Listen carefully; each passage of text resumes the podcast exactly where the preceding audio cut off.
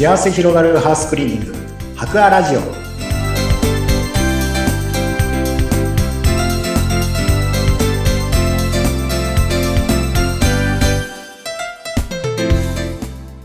こんにちは。株式会社白亜の田中洋平です。こんにちは、インタビュアーの山口智子です。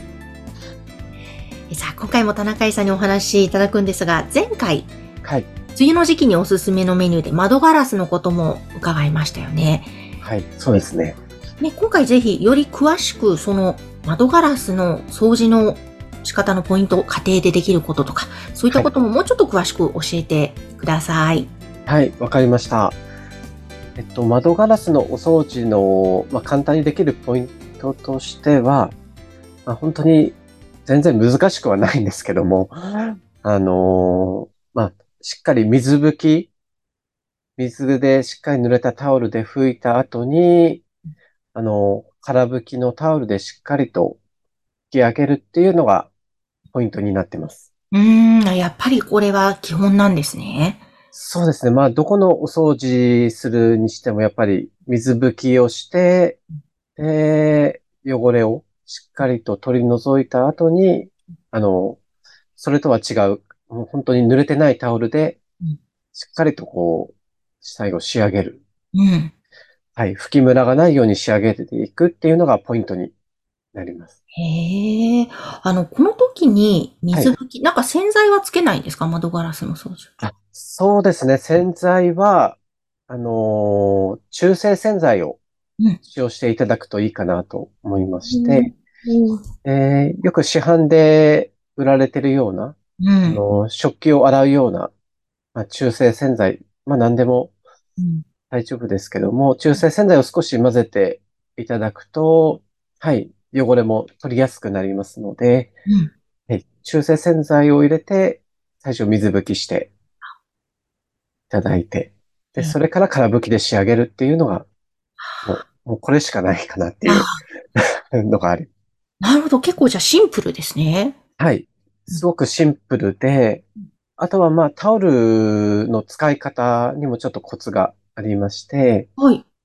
で、水拭きをして空拭きをするんですけれども、うんやっぱりタオルも、まあ綺麗に畳んでうん、はい、ぐちゃぐちゃにした状態で水拭きをして空拭きをするのではなくて、うん。まあしっかりと折りたたんでうん、あの、綺麗な状態で水拭き空拭きするっていうのが大事ですね。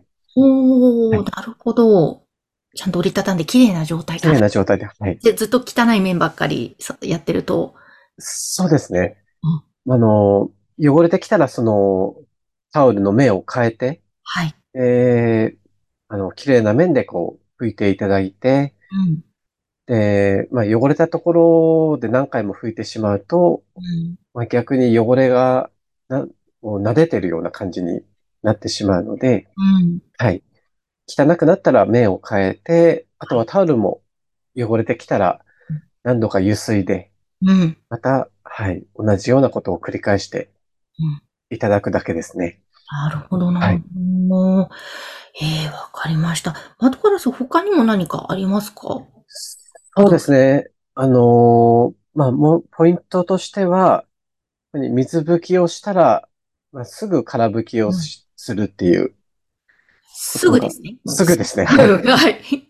中にやっぱり水拭きをして、あの、ずーっとその状態でうん、置い、しばらく置いてから空拭きをしようとする方も中にはいらっしゃるんですけども、そうするとどうしても水気が乾いてしまって、うんその後空拭きをしても、あの、うまくその、汚れが取れないっていうことがありますので、うんちょっと濡れた状態ですぐ空拭きをしていただくと、はい、綺麗な仕上がりになります。はあ、わかりました。あと、冊子の部分とか、溝の部分とか、はいその辺はどうしたらいいんですかね？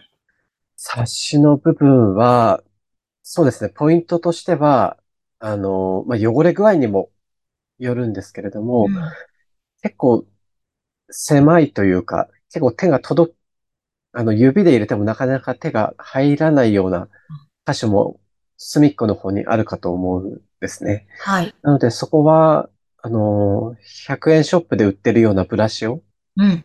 使っていただいて、で、そのブラシで汚れをかき出していただくっていうのがうん。大事です。なるほど、なるほど。はい。で、あの、結構固まってしまっているような、もう汚れになりますと、うん。あの、掃除機で吸っても全然多分取れないっていうようなおっしゃ、ってましたよね。はい。うん。え全く意味がないので、うん。そういう場合は、その汚れをまず水でしっかりと濡らして、あもうとにかく何でもいいので、水をかけて、で、その固まった汚れを柔らかくしてから、うんはい。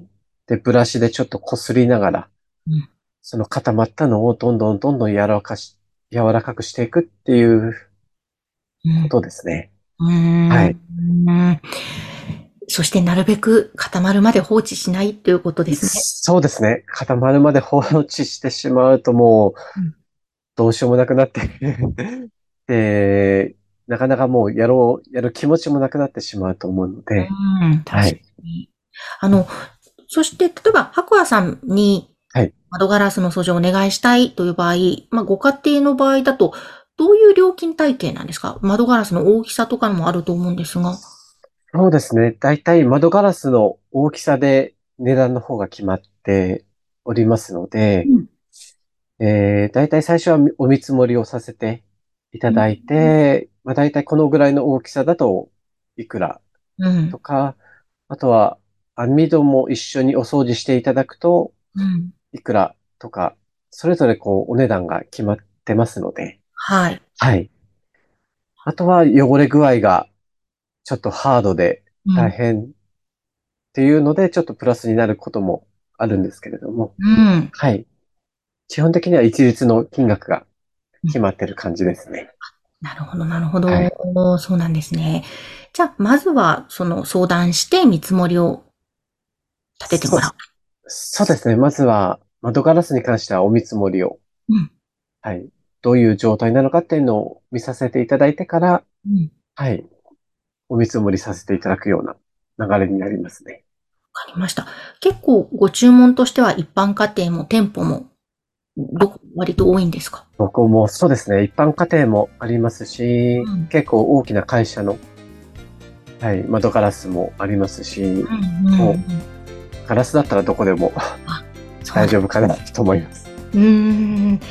わかりました。じゃあ、まずは、ちょっと自分でやってみようかなという方は、今日のポイントを覚えてやっていただいて、で、ちょっと汚れすぎてしまったとか、大変だからお願いしたいという場合は、ぜひ番組概要欄に白亜さんのホームページ掲載しておりますので、そちらからお問い合わせください。田中井さん、今日もありがとうございました。ありがとうございました。